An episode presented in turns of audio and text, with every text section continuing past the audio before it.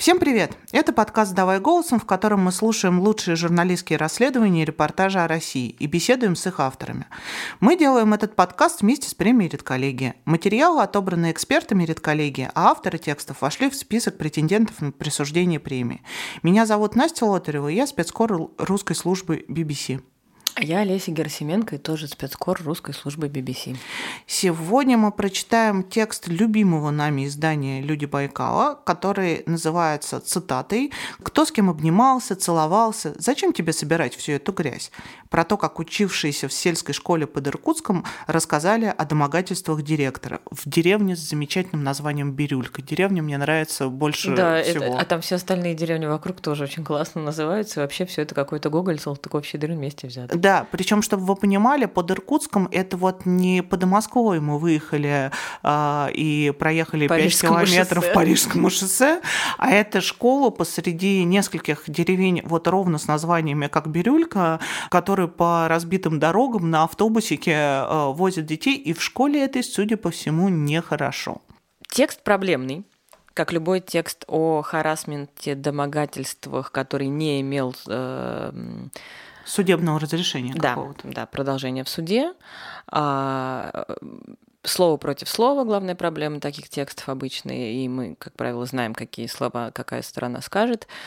Плюс еще одна из проблем этого, этой истории, что многие обвинения, которые сейчас выдвигают бывшие ученицы школы, они 20-10-летней давности, и, один, и одна история даже, по-моему, 30-летней давности. Но для меня это не стало препятствием, чтобы попросить коллег э, обсудить его в нашем подкасте и послушать его. Э, в первую очередь потому, что как раз вот одна из главных героинь этого текста для меня женщина, которая ей за 30 сейчас уже, она до сих пор помнит как по ее словам с ней обошлись э, в этой школе, особенно директор ей, по ее словам, не нравится до сих пор. И а, она одна из немногих, кто под фамилией в этом, в этом тексте обо всем рассказывает. И ее позиция послужила возможностью вообще такой текст сделать.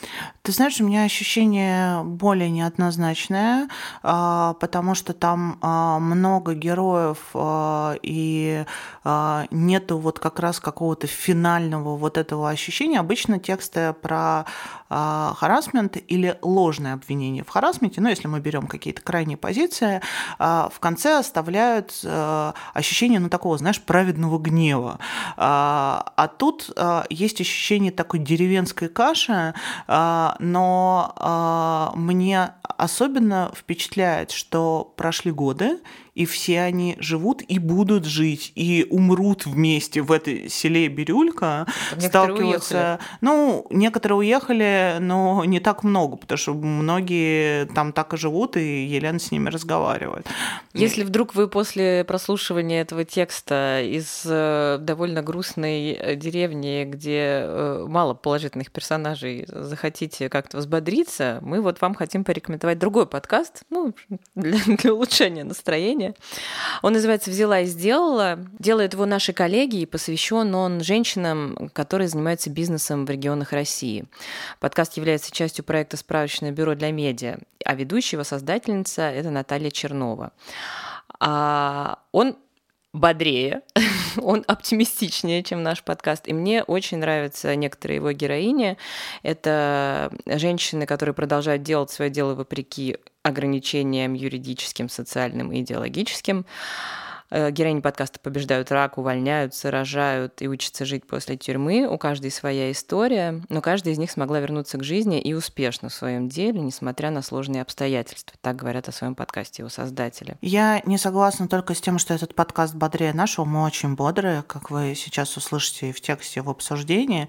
Но все-таки, пожалуйста, запомните название «Взяла и сделала» и поищите его на всех подкаст-платформах. Я его слушала, он мне понравился. Возможно, понравился понравится и вам. А у нас в подкасте мы слушаем текст об иркутской деревне. И прочитает его Алевтина Пугач.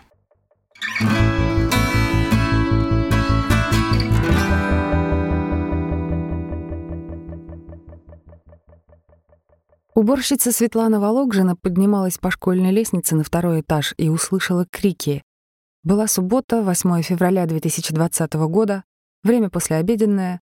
Дети разошлись по домам, и школа в деревне Бирюлька Качукского района Иркутской области стояла почти пустая. Дверь в методический кабинет была открыта настежь. Вологжина заглянула туда. Учительница русского Надежда Будревич и учительница истории Любовь Космачева стояли, крепко вцепившись друг другу в волосы. На полу валялись клочья волос, длинные черные Будревич и светлые короткие Космачевой. Вологжина закричала «Надежда Павловна, что вы делаете? Отпустите ее!» Учительницы никак не отреагировали. Лицо у 52-летней преподавательницы русского Надежды Павловны Будревич было абсолютно белым. Позже на суде Вологжина скажет, что никогда в жизни не видела такого белого лица. Шестидесятилетняя преподавательница истории Космачева не кричала. Она стояла спиной к уборщице, и та не могла видеть выражение ее лица. Поняв, что учительницы не собираются отпускать друг друга, уборщица побежала за директором. Но не дошла, встретила на первом этаже учительницу английского Анжелу Прошину. Вместе они вернулись в метод-кабинет. Анжела Юрьевна уже по-свойски чуть не на матах закричала на них. Только после этого они расцепились, рассказывает Вологжина. Школа в Бирюльке, деревне на 350 человек, двухэтажная деревянная постройки 1960 года. Три года назад здесь сделали капитальный ремонт, старые стены снаружи обшили желтым и зеленым сайдингом, а внутри гипсокартоном.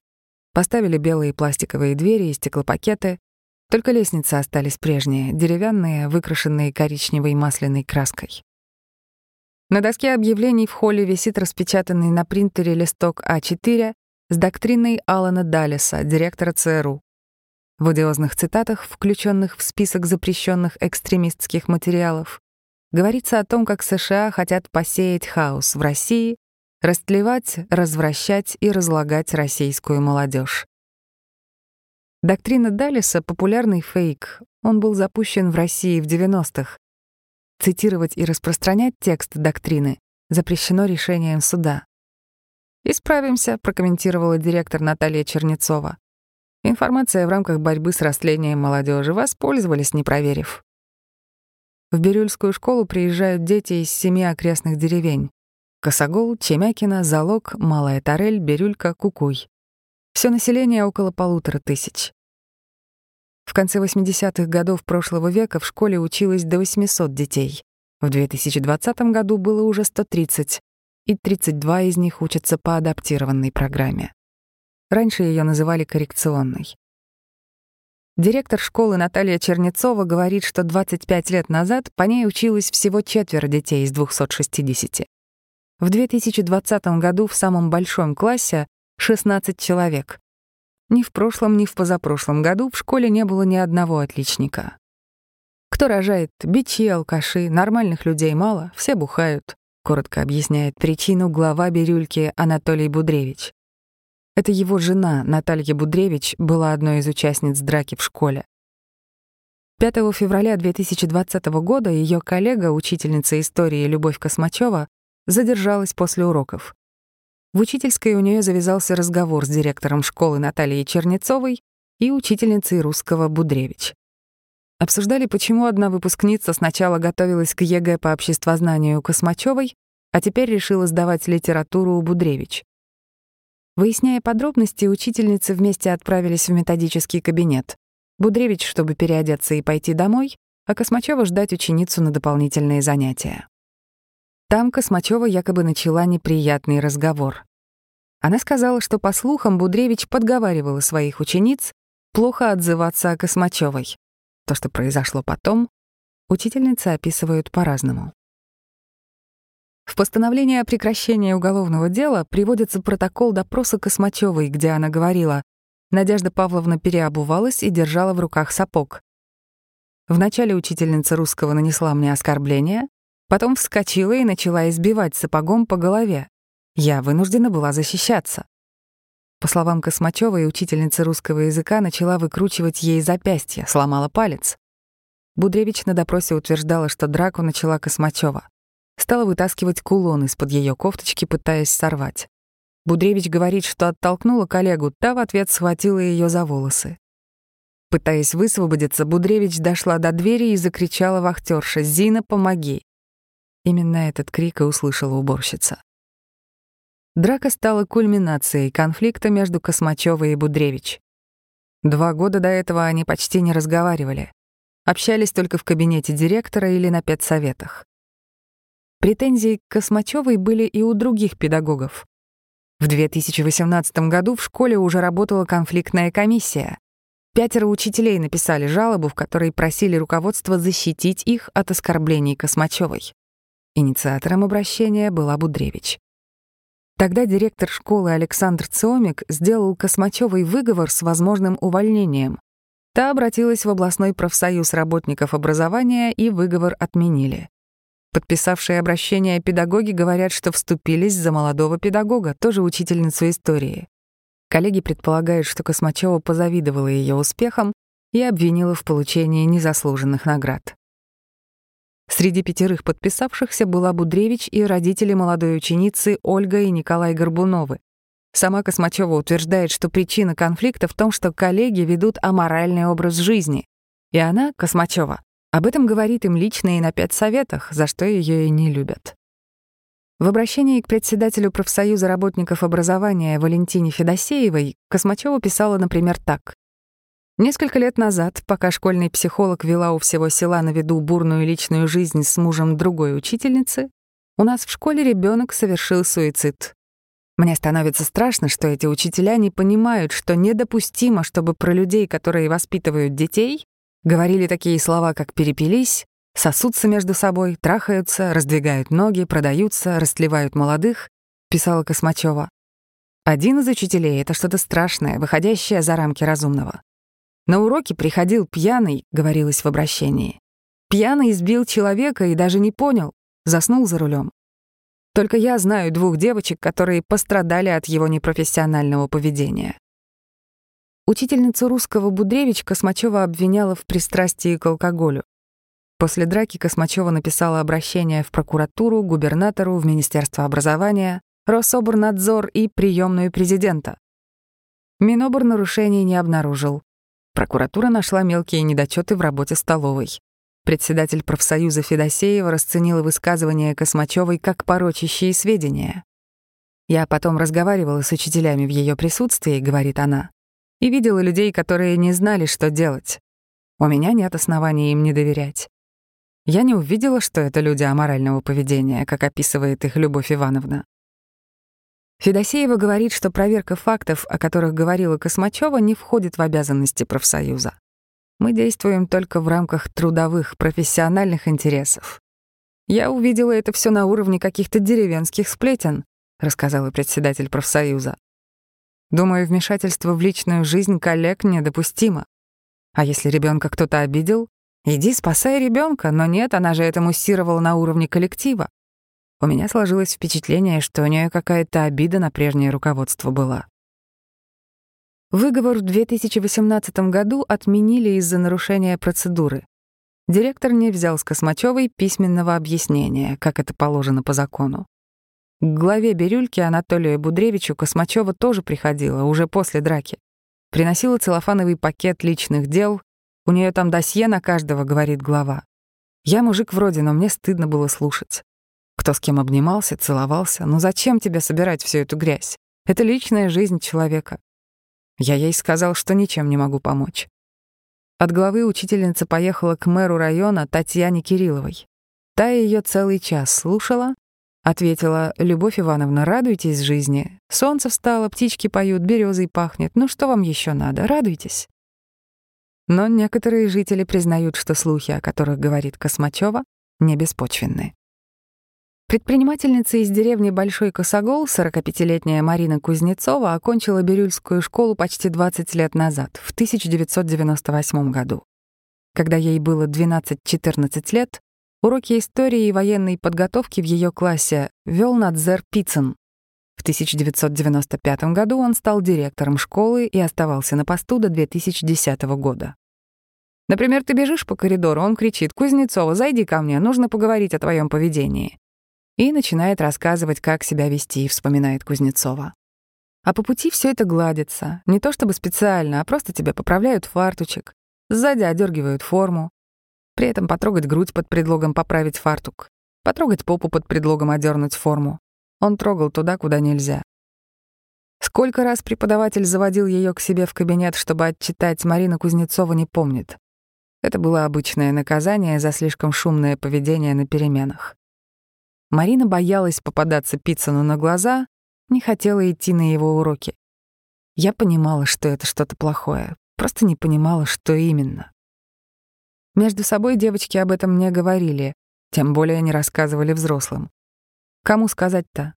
Не дай бог маме и папе что-то сказать, стыдно и страшно. И кто тебе поверит, говорит Марина. Ты маленький ребенок, а он взрослый уважаемый человек. Когда Марине было 14-15 лет, в школе появился урок «Этика и психология семейной жизни». Тогда начала что-то понимать, что это было не наказание, а был предлог, говорит она. Кузнецова стала грубить преподавателю на уроках. За это Пиццин выгонял ее из кабинета.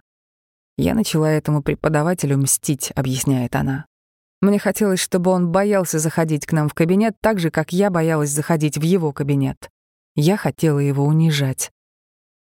Марина не стала заканчивать 11 класс. В 16 лет она родила ребенка и вышла замуж. Документы из школы забрала, пока не видно было живот. Сейчас дети выросли, она взяла под опеку двух сирот с особенностями развития из детдома. С Надзером Пицценым она не здоровается до сих пор. Он вышел на пенсию, сейчас ему 75 лет. И Космачева, и Будревич, и Горбунов, и супруги Чернецовы работали еще при нем. После драки Космачева и Будревич бывшие ученики начали обсуждать эту историю в мессенджерах. Разговорились с другими одноклассниками, и выяснилось, что случаи были не только со мной, говорит Кузнецова. Елена Шергина закончила школу в 1999 году. 20 лет назад она переехала из Бирюльки и живет в Иркутске. Пиццен преподавал в ее классе историю. Пиццен мог себя вести нехорошо, говорит она. У нас в восьмом-девятом классе была девочка, у нее большие груди. Он подойдет, начинает по спинке так рукой вести, говорит, все хорошо у тебя. Гладил по спине на глазах у класса. Нам смешно было, мы ничего не понимали, а она прямо съеживалась вся и вздрагивала. По словам Елены, преподаватель в их классе выделял только одну девочку. Наталья Скорнякова закончила школу в 2000 году, в Бирюльке училась до седьмого класса, сейчас живет и работает в Москве. Пиццин вел у нее историю в пятом классе, когда Наталье было 10 лет. Его уроки девочке не нравились, манера поведения оказалась скучной, Дети читали параграфы из учебника, потом их пересказывали. К примеру, нужно прочитать параграф. Он зовет к себе девочку Таню Н. и сажает себе на коленки, рассказывает Скорнякова. Таня сидит, нам читает, а мы слушаем. Она была отличница, читала хорошо. Не на каждом уроке, но это было достаточно часто. По словам Натальи, других девочек Пиццин на колени не сажал. С Таней в классе никто это не обсуждал. А между собой дети, конечно, это обсуждали, рассказывает Наталья. Чаще всего мы говорили «любимица», а потом начались другие слухи в школе про него. Девочка из Малой Тарели рассказала своим одноклассницам, якобы он трогал ее. Все ездили в одном автобусе, общались и немедленно пошли разговоры, и когда в школе начали это обсуждать, мы по-другому стали смотреть на все, говорит Наталья. Родителям Наталья никогда об этих случаях не рассказывала, не приходила в голову. В семье сексуальная тема была под запретом, обсуждать ее казалось стыдным. «Не знаю, как бы отреагировал папа», — добавляет Наталья. «Я со своим ребенком все темы обсуждаю. Я уже в первом классе знала, откуда дети берутся. Если бы мою девочку кто-то посадил на колени, я бы его порвала». Сама Татьяна не подтвердила, что преподаватель сажал на колени ее или других детей и так вел урок. Сейчас она живет в соседней деревне. «Не знаю, не помню», — ответила она. Если бы я на это внимание обратила, запомнила бы, наверное. Я как-то плохо помню те уроки. Ничего интересного, запоминающегося. Одноклассница Татьяны, Любовь Усова, также не помнит, чтобы Пиццин сажал на колени кого-то из детей. Директор школы Наталья Чернецова тоже была ученицей Надзера Пиццина и дружила с его дочерью. Она говорит, что никогда не слышала о подобных случаях. «Это чушь, которая городится не первый год», прокомментировал Надзер Пиццин.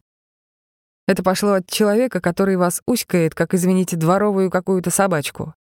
Дело в том, что этот человек, не упоминаю я это лицо, Но оно конфликтное очень, неадекватное. Бывших учениц, которые рассказывали о домогательствах, Пиццин называет подставными. «Да мне не нужно про этих женщин. Я знаю, что это подставные. Уськают их, уськают, а они... Не надо мне. Дай бог, чтобы у вас такие учителя были, как я. У десятков, даже сотен учеников. Знаете, как они ко мне относятся? Они до сих пор меня при встрече обнимают, целуют, а я пристаю, да? Елена Дудкина с мужем и детьми переехала в Бирюльку в 1995 году. Их дочери Ирине тогда был год. В старших классах школы Ирина увлеклась баскетболом. Занятия вел школьный физрук Сергей Чернецов, муж директора школы. Елене не нравилось увлечение дочери, дома из-за секции постоянно возникали ссоры. Я видела, с каким энтузиазмом она бегает на секцию и стала присматриваться, в чем там дело. Потом услышала их с подружкой разговор. Они спорили, кому именно улыбнулся физрук. А он был очень симпатичный. Пел, играл на гитаре. Все девочки млели от него. Елена считает, что вначале у дочери была платоническая любовь. А к концу одиннадцатого класса там ни о какой платонической любви уже речи не было, говорит она. Когда у дочери был выпускной в 2011 году, я сказала мужу, надо за ней смотреть, они сегодня все безбашенные. В итоге мы ее чуть не прокараулили. Я оглянулась, дочери нигде нет. Пошла искать и увидела, что он уже за школой ее зажимает. Если бы мы не помешали, не знаю, что было бы. Она долго потом на меня обижалась. Сама Ирина отказалась комментировать случай на выпускном. Сергей Чернецов говорит, что знал о чувствах девушки. Она все время на секцию бегала, на соревнования мы ездили. На выпускном сказала, вот бы мне такого мужа, как вы. Я ответил, что между нами ничего не может быть. Ну, может, приобнял ее в танце, знаете, как это бывает. Ничего у меня с ней не было. А меня тут в главные педофилы записали. Матери Ирины и раньше многое не нравилось в школе. Она говорит, когда в 2000 году выпускной был у старшего сына, она зашла в школьную кочегарку, якобы там на дровах сидели выпускники, директор школы, учитель технологии. Перед ними стояли стопки с водкой и тарелка с огурцами. «Я начала на собрании выступать, что мне такие порядки не нравятся», — говорит Елена. Надзор Иосифович вечно девочек то за попу хватал, то за плечи. Дочь мою Ирину постоянно за задницу цапал. Я даже с ним по этому поводу ругалась. Он сказал, это все недоказуемо. То, что вы говорите, и ваш ребенок говорит. Все знали про сестру с физруком, кроме меня, говорит младшая дочь Елены Дудкиной Алена. Осенью после выпускного Ирины она перешла в пятый класс, я узнала, когда моя преподавательница, жена этого физрука, подошла ко мне в сентябре и сказала, «Алена, ты же понимаешь, что у нас с твоей сестрой были не самые лучшие отношения? Надеюсь, у нас с тобой таких проблем не будет». Я моргнула, кивнула. Я видела флирт моей сестры с физруком, заигрывание. Она брала меня с собой, отводила в школу. У них было такое неформальное общение, что ли, скорее на равных. Мы когда начинали работать, в моего мужа было влюблено очень много учениц, говорит Наталья Чернецова, директор школы и жена учителя физкультуры. Сейчас он замдиректора по безопасности. Да, была девочка, которая проходу не давала, из секции дожидалась. Но ничего такого не было. Елена Дудкина решила, что семиклассница Алена не должна заканчивать школу в Бирюльке, и в 2007 году переехала с ней в Иркутск. Старшая Ирина теперь вышла замуж, родила ребенка. В полдень 21 июня 2015 года восьмиклассница Катя, гостившая у родственников, пошла с друзьями купаться на реку за Бирюлькой. Около 16 часов ей позвонила бирюльская подруга, 14-летняя Таня. Она плакала в трубку и кричала «Я его люблю, я себе вены». Катя сразу поняла, о ком идет речь. Быстро натянула одежду на влажное тело. Когда она прибежала к дому учителя физики Николая Горбунова, там уже собралось несколько человек. Таня стояла напротив дома учителя и кидала камни в окна. По запястьям у нее текла кровь. Она кричала «Ты меня не любишь», — рассказывает Катя. И кровище кругом море. Она уже все кровью залила. И она была очень пьяная. К дому учителя Таня пришла уже выпив. Лезвие попросила у соседа и принесла с собой. Просто накипела. Пришла ему излить слезы свои, рассказывает сама Таня, которой сейчас 20 лет а он развернулся и ушел. Ну и все, у меня крыша поехала. Я такая, а тебе пофигу, и бритвой, и еще раз. А потом ментовка приехала туда-сюда. Участковый не сразу смог поймать девушку. Она долго убегала от него по улице, кричала «Не поймаешь, не поймаешь!» Успокоилась, когда соседский мальчишка окатил ее водой из бутылки. Милиционер отвез школьницу в больницу. Там ей обработали раны, наложили повязки и отпустили домой. Учителю Николаю Горбунову сейчас 42 года. Он знал, что Таня в него влюблена. Да вся деревня знала, она ни от кого не скрывала. Ко мне даже другие учителя подходили, говорили о ней, соглашается Горбунов. Она ему писала, звонила, молчала и дышала в трубку. Доканывала, в общем, говорит Катя. По словам Тани, учитель в ответ проводил с ней воспитательные беседы. Объяснял, так нельзя. Все потом говорили, что это он виноват. «Нет, он не виноват. Я сама в него влюбилась», — говорит Таня. Хотя с его стороны не было никаких поводов. По нему многие девушки страдали. Не полкласса, но многие были влюблены. «Ну, они влюбляются, а учитель-то здесь при чем? говорит директор Чернецова. В школе не было никакого разбирательства после этого случая. Горбунова вызывали в прокуратуру, где он давал объяснения, и их сочли достаточными, чтобы сделать вывод — учитель не виноват. Я сама не видела и от Тани не слышала, чтобы у них что-то было. Знаю только, что он звонил ей, и было похоже, что он пьяный. Я давала ей на время свой телефон, а у меня все разговоры записываются, но потом я их стерла, говорит Катя. Горбунову постоянно что-то такое приписывают. У него слава деревенского альфа-самца. «Ну а что я?» — говорит Горбунов. Когда она перед домом стояла, жене своей говорю, решай, это ученица твоя. Ольга Горбунова работала школьным психологом и была классным руководителем Тани. Жена участковому позвонила, и этот вопрос решила сразу, вспоминает Николай. Это все было на показуху, чтобы обратить на себя внимание. Да там и не было ничего, так царапины, раздули больше. Директор Наталья Чернецова подтверждает, что шрамы на запястьях обеих рук у девушки остались до сих пор. Она их видела нынешним летом. О том, что учителя вызывали в прокуратуру, она не знает. В 14 лет Таня уже пробовала алкоголь.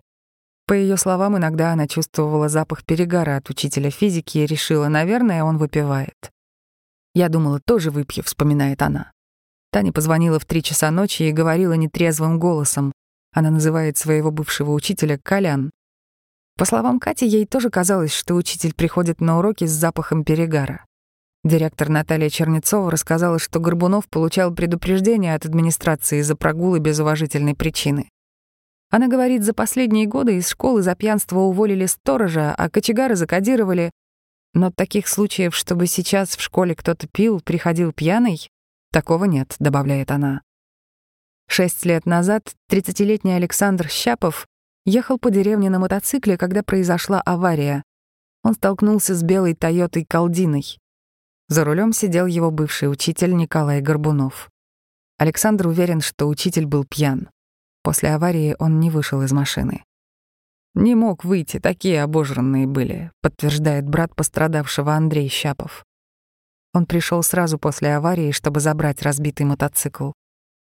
Александр сам дошел до местного фельдшерского пункта, оттуда скорая отвезла его в больницу, в соседний райцентр Усть-Орда, где он пролежал в стационаре 15 дней.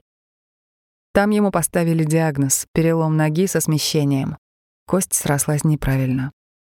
Горбунов говорит, что все было наоборот. Якобы пьян был мотоциклист и сам въехал в колдину. Учитель соглашается, что, сбив человека, он не предложил отвезти его в больницу и не подошел осмотреть его. Да потому что там такая толпа молодежи стояла, человек 20 парней, говорит Горбунов. Кричат все пьяные.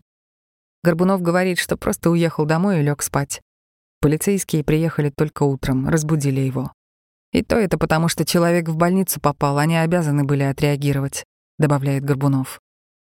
На суде Александр сказал, что не имеет претензий к Горбунову.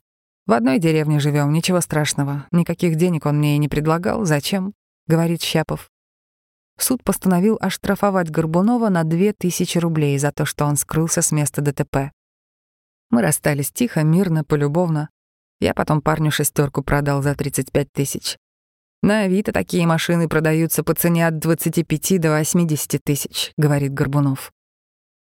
С тех пор Горбунов развелся, но по-прежнему преподает физику и информатику в Бирюльке и в соседней деревне Анга.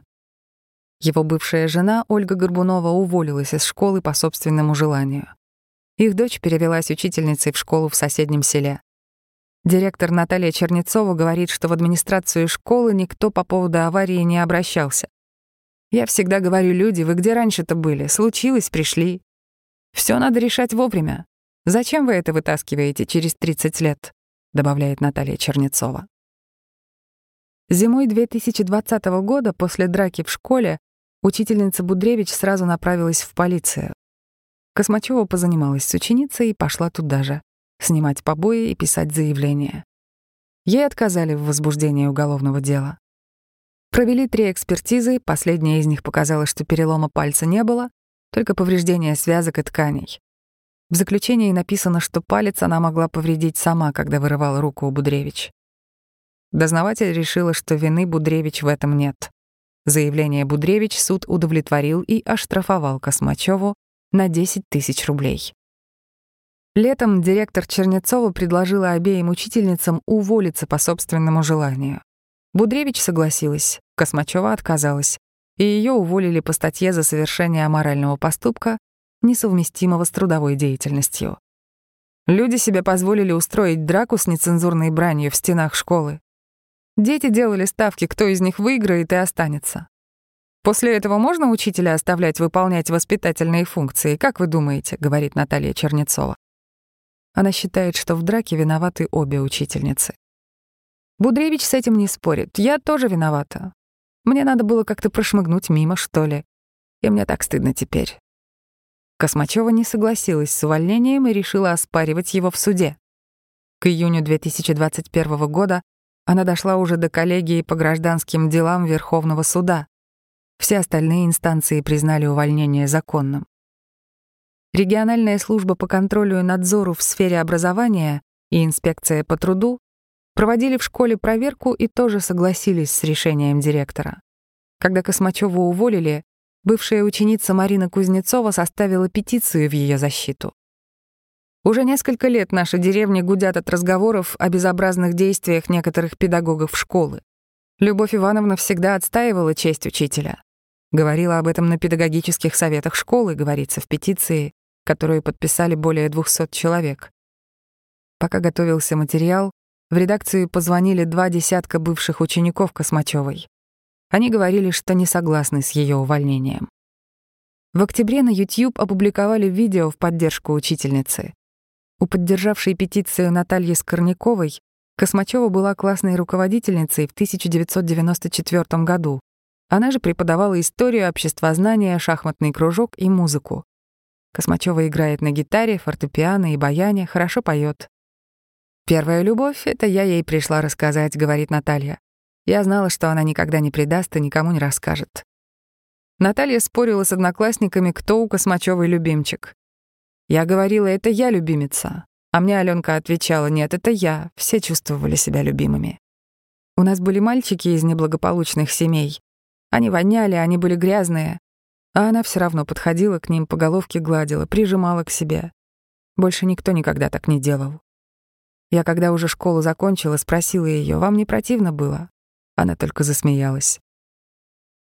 Наталья поддерживает отношения с одноклассниками. Когда она узнала, что Космачёва уволили, заплакала. Нашла на сайте школы телефон директора и позвонила ей. Я ее уговаривала взять Любовь Ивановну обратно. Но Чернецова сказала, все равно уволю, я так решила.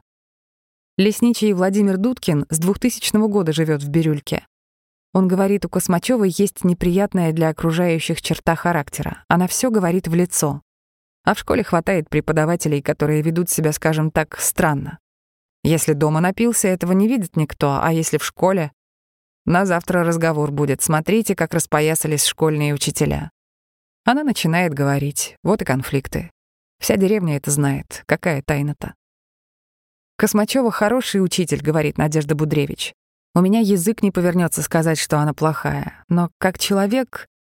Это просто страшный человек. Она завистливая.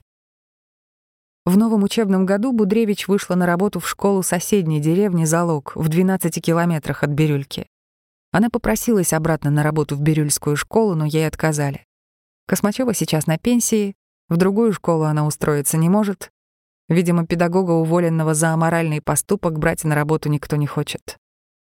Дефицит учителей огромный, говорит директор Чернецова. Брать готовы всех. Но этих учителей я не возьму.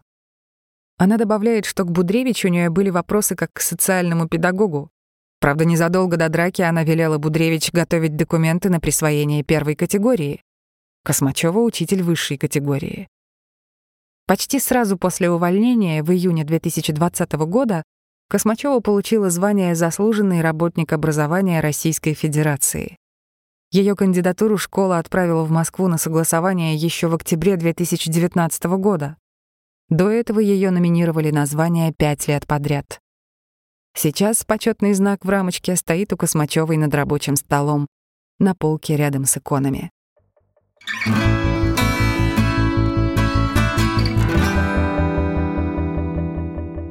Ощущение, что побывал в коммуналке. В сель... Нет, во-первых, не На в коммуналке. в коммуналке. Нет, в сельпо, мага... э, в сельпо э, деревни Бирюлька. Ну, кстати, Елена, я думаю, там и как раз тоже была.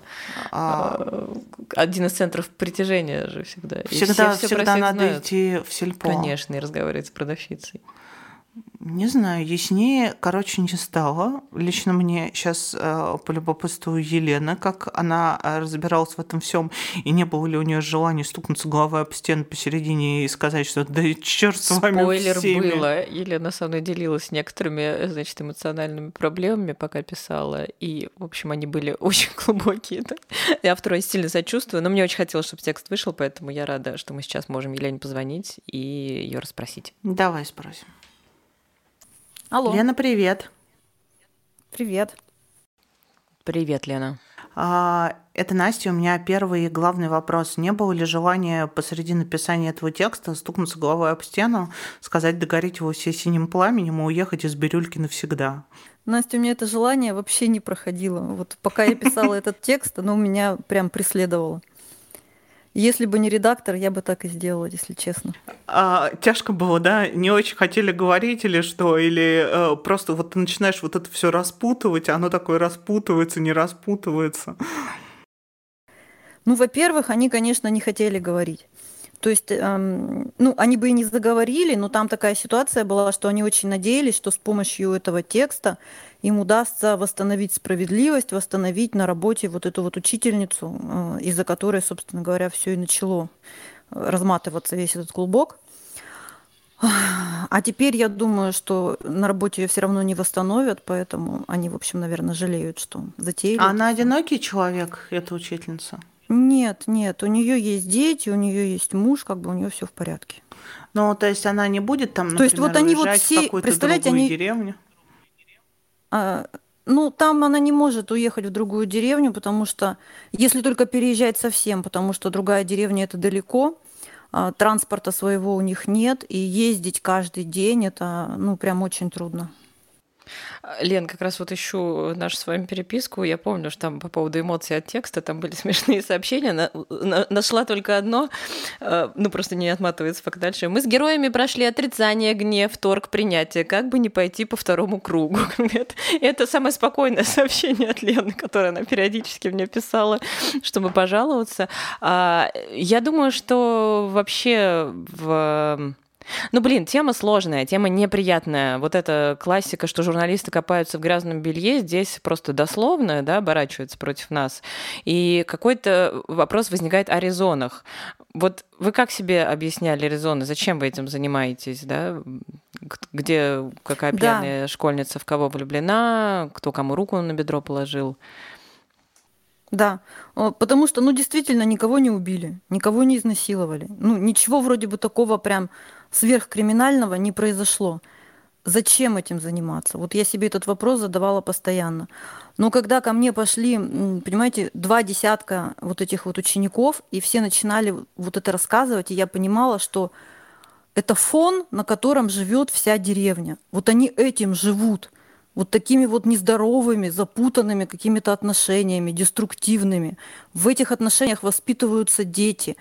И когда вот э, я это себе представляю, на самом деле у меня просто волосы на голове шевелятся, потому что Ну, елки, люди так жить не должны. Дети не должны воспитываться вот в такой атмосфере, потому что они выходят оттуда травмированные. Мне звонила потом вот эта девочка, которая вены резала. Она звонила мне там в три часа ночи, пьяная.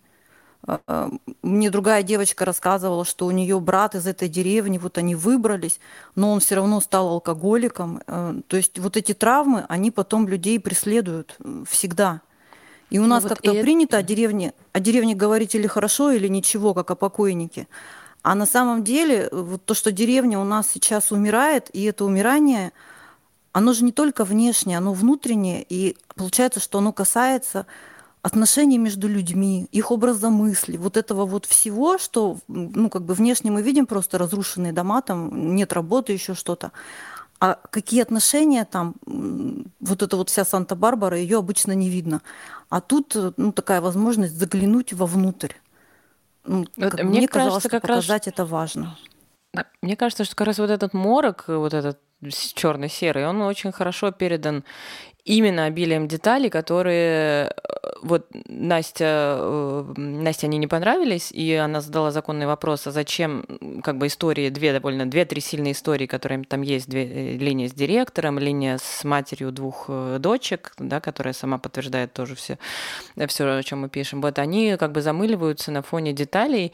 Я вот как раз хотела спросить, было ли интенционально оставлено такое количество деталей, или да, я, я специально увлеклись историей?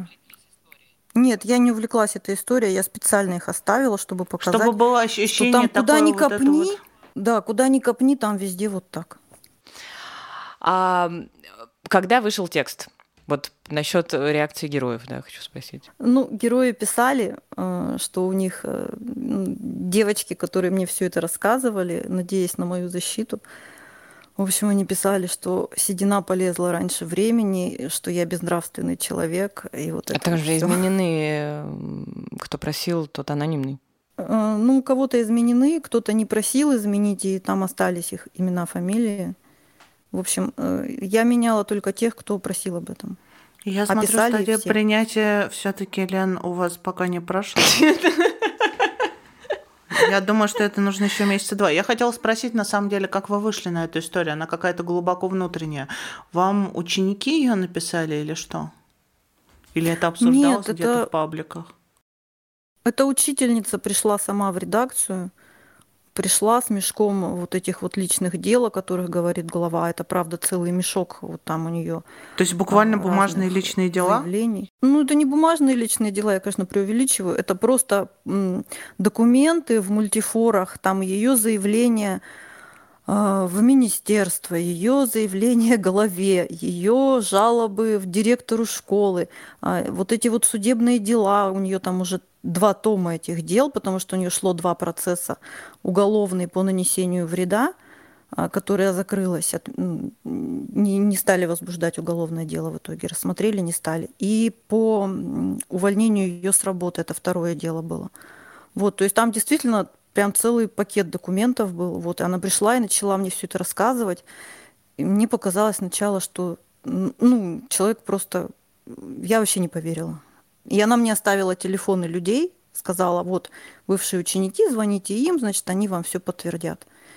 Вот я стала звонить, и первая же женщина мне рассказала про директора, как э, когда она была девочкой, директор там заводил их в кабинет, под предлогом одернуть форму, он там трогал ее за грудь и так далее. Вот. Это ну, одна из моих любимых, вот кстати, героинь. Началось.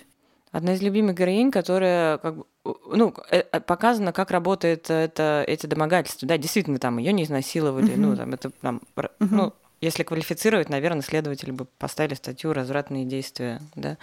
Вот. Ну, как бы в такой патриархальной системе это практически ничего, особенно в патриархальной системе там, деревенской, где, в принципе, все так живут, как вы уже сказали.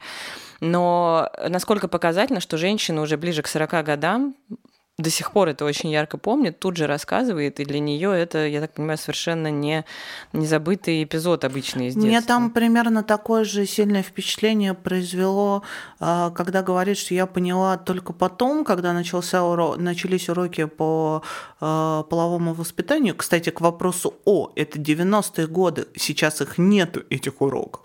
Вот. Угу. И что я бы голову оторвала тому, кто так бы с моим ребенком. То есть про себя ты не соображаешь, а потом ты рожаешь ребенка, смотришь, и до тебя доходит. Что это ну, было? Ну, типа года спустя. И это очень впечатляющая история, да. Слушайте, Лена, я хотела спросить про эту учительницу. А, там действительно сначала и очень правильно создается такой образ сутяжницы, да, немножко человек, может быть, не в себе или слишком увлеченного какой-то вот этой бюрократической борьбой. И действительно, ну, сначала ей не хочется верить, э, ну, даже читать, ну, мне как читателю в том числе, думаешь, да нет, ну, это какой-то, в общем, э, там, и про нее все так и говорят, да, что она немного ненормальная, почему она там не, не дышит воздухом, не смотрит на солнышко, занимается какой-то фигней. А потом постепенно э, в процессе текста выясняется, что, ой, как бы этот городской сумасшедший вдруг, оказывается, владеет какими-то фактами, которые подтверждаются. И а, а не хотелось сделать ее, ну, может быть, ее какой-то героиней главной или основной. Она у вас там обрамляет так текст, получается. Но сама менее выписана ярко, чем могла бы. Ну, да, мне хотелось ее сделать основной героиней. Ну, в общем, я не стала этого делать намеренно, потому что, мне кажется, слишком много, если бы было эмоций в этом тексте. Мне хотелось передать вот именно этот фактаж, весь всю эту атмосферу, а если бы я выписала ее более ну, такой живой, характерный, то ну, ему все симпатии автоматически переключились бы на ее сторону. И мне кажется, это неправильно. Поэтому я старалась еще... писать нейтрально. Про директора еще расскажите, как искали, он у вас все-таки отвечает на претензии бывших учениц, что редко обычно в текстах про харасмент бывает. Обычно все ну, молчат или отказываются от комментариев. Ну, я, я, если честно, я пыталась до него добраться прям несколько месяцев. Я дважды, дважды приезжала туда, э, не могла его застать. Он постоянно был в тайге, на рыбалке, на охоте. Ну, мне так жена говорила. Эм, потом я прям звонила недели две, чуть ли не каждый день. И, в общем, с женой я познакомилась перед этим, она меня, ну, поговорила со мной, я ей не говорила, о чем вообще я его хочу спросить. И, в общем, она меня заподозрила, что что-то мне не то от него надо. И, в общем, через две недели, через две недели, когда я уже не надеялась и решила еще раз туда поехать к ним домой, а, они сами неожиданно позвонили, и вот все, что накипело, сказали. А, то есть он все-таки даже хотел сказать. Ну, он сам позвонил мне, да. Ну, видимо, дошло до них, да, что вы собираете фактуру. Я думаю, кто-то просто да, ну, в общем, да, сработал аргумент, сказали. вы можете оправдаться, да? Угу, угу. То есть я их так достала, видимо, и они сказали, что ну, мы а поняли, какое впечатление... что вы нам звоните не для того, а для этого. Какое впечатление от разговора вот вообще этот человек произвел? Потому что по тексту там, да, он просто говорит, что да нет, это все фигня, они придумывают, но тут вот мне как-то не хватает, может быть, ну, его интонации или, не знаю, голоса, его внешности. Это интересно. Вы приехали к человеку, который э, предполагаемый харасер и много-много лет, да? Вот как, как он, как он себя ведет? Не приехали, ну, по я его, да? я его, собственно, не увидела. Вот жаль, что я его не увидела. Я видела только его фотографии. Он такой очень высокий, статный, красивый мужчина. Э, он достаточно агрессивно со мной разговаривал. Э, не знаю, удалось мне это передать или нет. Все отрицал, да. Ну, впеч... у, меня, я, у меня все-таки сложилось впечатление, что, э, конечно, он виноват, и он это знает. А он на пенсии сейчас или он? Да, он сейчас на пенсии, ему 75 лет.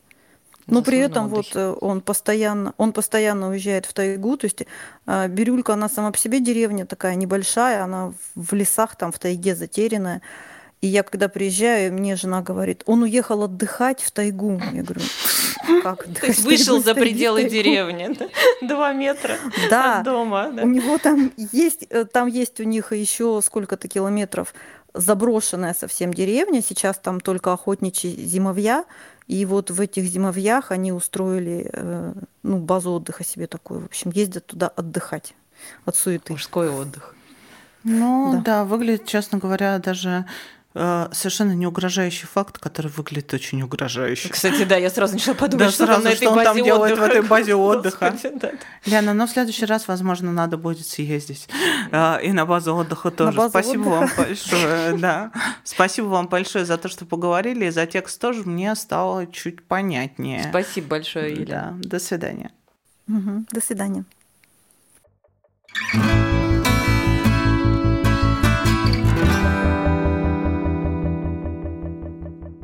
Сейчас говорю, я задумалась э, и думала не раз об этом, потому что я писала несколько текстов сама про харасмент, и каждый раз это было очень сложно, потому что, во-первых, ты 20 раз вписываешь с ее слов, а, во-вторых, обычно не в этом случае, в деревенском, где все просто рады, я смотрю, поделиться.